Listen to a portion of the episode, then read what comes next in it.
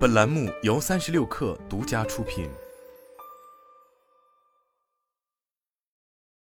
本文来自三十六氪神译局。金融专家一直在谈论储蓄、做好资金规划和合理借贷的重要性，但是由于当下的生活成本危机，给许多人都带来了前所未有的考验。了解一些基本的理财知识仍具有重要意义。庆幸的是，现在也有一些新的策略能起到帮助作用，比如经常和朋友在视频会议软件 Zoom 上聊聊理财，或者使用一些特色的储蓄理财应用等。别再指望传统高阶银行的金融产品了。我将跟大家分享一些在未来几个月里建立财务弹性的建议与方法。一、找一个问责理财伙伴。有些事情总是让我们难以保持动力，但如果有人陪伴，为了不让他人失望或违背对他人的承诺，我们就更容易保持动力并坚持下去。斯泰西·洛曼是数字化教练，辅导应用程序 Claro 的理财教练。他建议将这一方法应用于资金规划和财务管理等方面。疫情封锁期间。他在 Zoom 上发起了可以免费参加的周五理财会议，每次都有一群人来参加他发起的会议。期间，大家都会分享自己当下需关注的问题，有时洛曼也会向他们提问：“目前你在理财方面遇到的最大挑战是什么？”然后他们就会借助番茄工作法设置二十五分钟倒计时，独自专注于各自当下需要关注的问题，比如支付账单或记录收支等等。总的来说，我发现大多数人在与理财相关的琐碎事情方面表现的并不积极。诺曼说，为自己创造一个专门处理财务问题的空间，特别是对于那些有经济压力的人而言，可以起到有效的帮助作用。如果你早上醒来后发现自己忘了做某件事，那你不必过于焦虑，可以等到周五理财会议的时候再做。你也可以和朋友一起组建一个理财群组。或者借助线上协作平台 FocusMate 来帮你在不分心的情况下完成工作。女性投资理财社区 Vestpub 创始人艾米丽·贝列特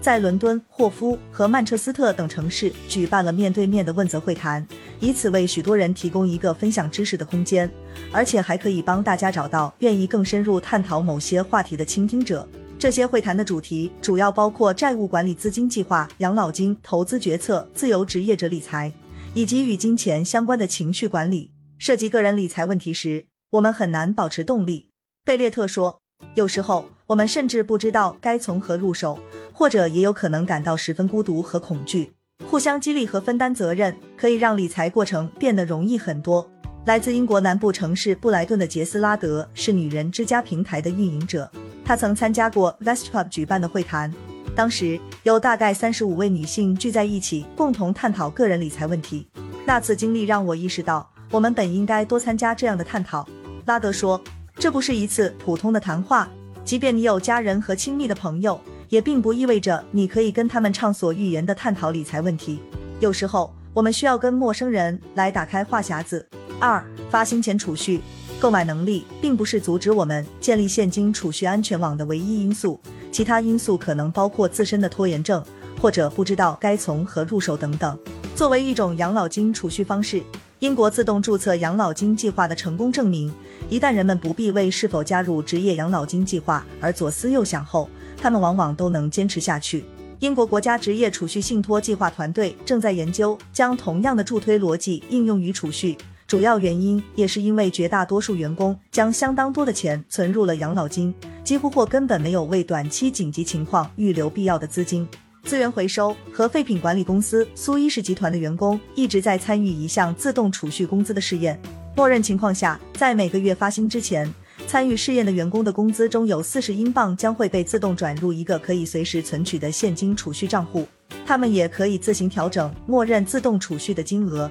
之前在职场储蓄计划默认为可选择性加入时，参与率只有百分之六。而自从它调整为可选择性退出过后，参与率就超过了百分之四十。我们的研究表明，惯性是参与工资储蓄计划的一大阻碍因素。Nest 研究与创新部门主管乔·菲利普斯说：“可选择性退出工资储蓄模式尚未被广泛采用，但你可以尝试给公司人力资源部门提出类似建议。”菲利普斯还鼓励员工主动了解其雇主是否有可选择性加入的工资储蓄计划，即便有这样的计划，大家对具体内容的认知也相对较低。他补充说：三、参加储蓄挑战。一般来说，储蓄挑战就是定期存一小笔钱，目的是在无形之中让自己积累一笔财富。在比较流行的一便式挑战中，第一天存下一便士，然后每天增加一便士，以此类推，在第三百六十五天增加到三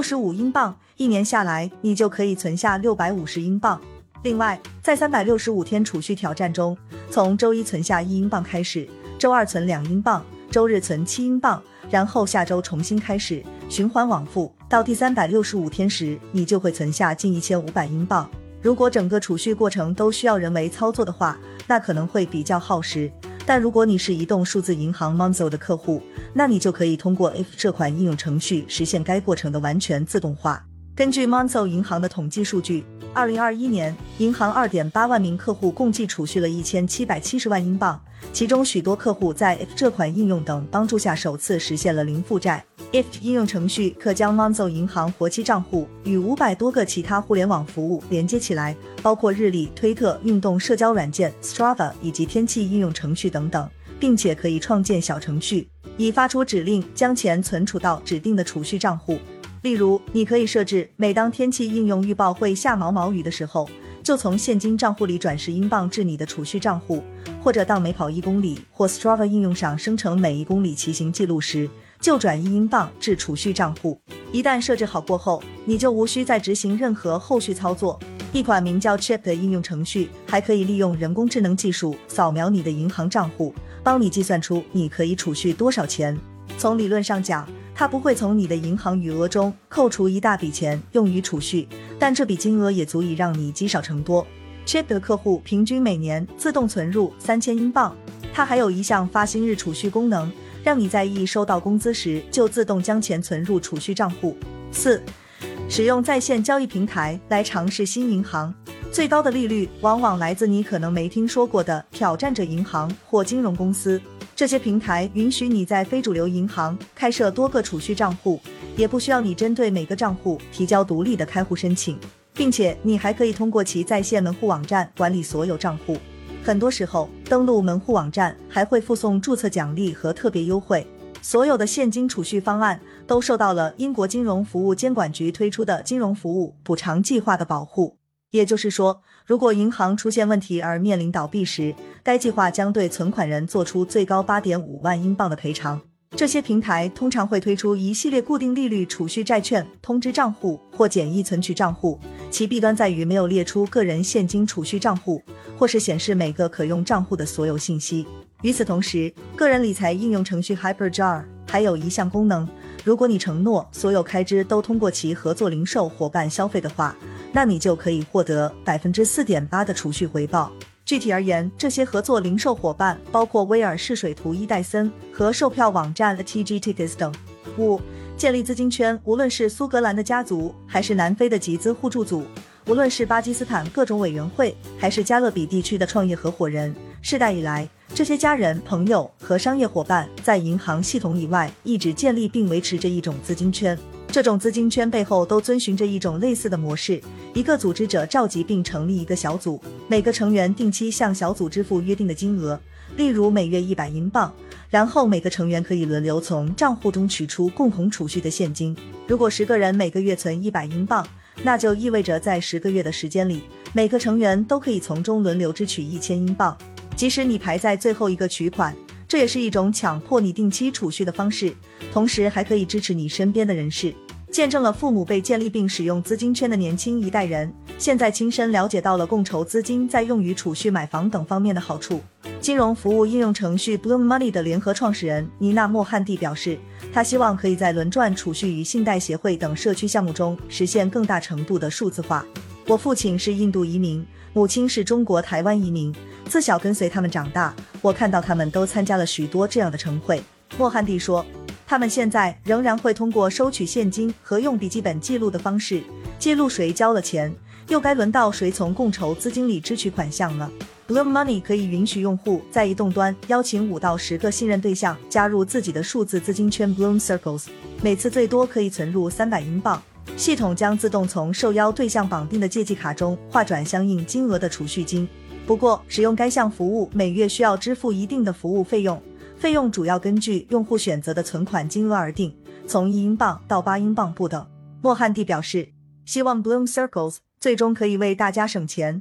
减少不必要的金钱麻烦，从而减轻组织者的管理负担。这些晨会主要建立在信任基础之上。如果有成员在支取款项过后终止储蓄义务的，那这只会让他颜面扫光。不过，许多人都发现这项支付承诺对养成定期储蓄的习惯很有帮助。在线数字储蓄平台 StepLadder 也为用户提供了类似数字资金圈的服务。你甚至可以加入由陌生成员组成的资金圈。如果有人违约，平台会给予用户适当的保护。但该公司表示，很少出现过用户违约的情况。StepLadder 表示，美国国家经济研究局的数据显示，与独自储蓄的人相比，参与团体储蓄的人实现最终目标的可能性高出百分之三百。六、更改发薪日，产生计划外的消费后，你可以提前支取工资，无需被迫申请高息发薪日贷款。这就是财务健康平台 WageStream 和支付技术解决方案服务商 HastyPay 等平台提出的雇主预付工资计划的卖点。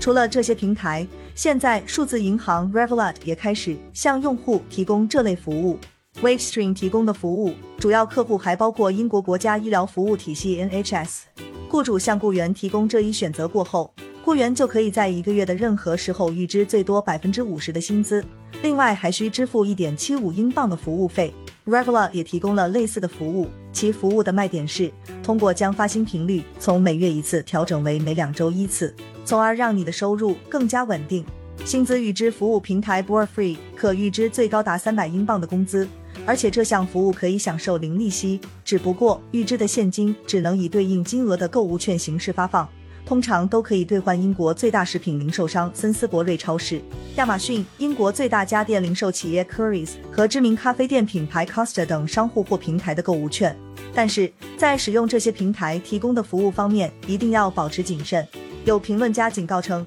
这个行业目前不受监管，这可能会导致员工对预支工资产生依赖性。虽然服务费用看起来不高，但实际上与一比率形式出现的贷款利率相差无几。而且，如果预支次数过多的话，累计起来也不是一笔小数目。话又说回来，如果只是偶尔使用的话，那这绝对是一种短期内获取资金的可行方法。WageStream 得到了包括约瑟夫·朗特里基金会在内的多家慈善机构的支持。七，寻找更合理、更公道的借贷平台。对于那些信用档案记录较少的人来说，他们的个人贷款利率可能会高得离谱。对此，罗伯特·帕斯科正试图向其发起挑战。他是贷款公司 Plan 的联合创始人，但公司目前仍未获得公益企业认证。帕斯科从新西兰搬到英国后，由于在英国没有任何信用记录，因此他不得不办理一张高息信用卡来建立个人信用档案。但他也因此而陷入了债务漩涡，最后不得不向慈善机构 Step Change 求助。Plan 公司采用开放式银行技术，创建了自己的信用评分体系。该公司声称，这套体系与传统信用记录不同，它可以更为准确地反映出一个人的财务状况以及其贷款偿还能力。离谱的是，我们现在居然还会遭遇金融歧视，而这一切根源都在于一套自上个世纪五十年代推出以来从未更新的体系。帕斯科说：“我们认为每个人都应该能够获得利率合理、良心公道的贷款，贷款审查也应该基于目前的个人消费能力与习惯。”而不是将过去六年的信用记录设为判断标准。Plan 公司的贷款年利率从百分之十到百分之二十五不等。相比之下，一些专门用于建立信用记录的信用卡贷款年利率最高，则达到了百分之五十九点九。来自伦敦的萨拉阿卜杜拉对长辈使用的资金圈表示认可，他也在通过这种方式为自己的将来进行储蓄。他的父母刚从索马里来到英国时，使用的是 Headbad 这款金融应用程序。为了避免支付利息，他们在亲戚介绍下加入了当地的一个资金圈，并获得了短期贷款。阿卜杜拉说：“你不需要信用评分就能借贷或者储蓄，如果还款出现延迟，还可以免付利息。在经济紧张时期，这个社区就是你的保障。”在某人使用 Headbad 的服务前，Headbad 会展开一项非正式背景调查，主要了解的是已加入成员对其的评价和新成员与已加入成员之间的交往情况。他认为，考虑到这种方式具有团体推动效果，这也是一种更有效的储蓄方式。我喜欢和别人一起储蓄的感觉，它能给你一种通过彼此帮助达成个人理财目标的感觉。在我看来，许多人并不会选择传统的银行服务，而是选择其世代都信任的体系，因为它才更值得信赖。当然，他也知道这种方式存在风险，也知道大家想要问的问题，比如如果成员收到款项后停止储蓄怎么办？或者如果成员陷入财务困境无法储蓄又该怎么办？他希望通过审计追踪、防欺诈以及金融行为监管局的有效监管，日益数字化的资金圈能够有效的降低部分风险。好了，本期节目就是这样，下期节目我们不见不散。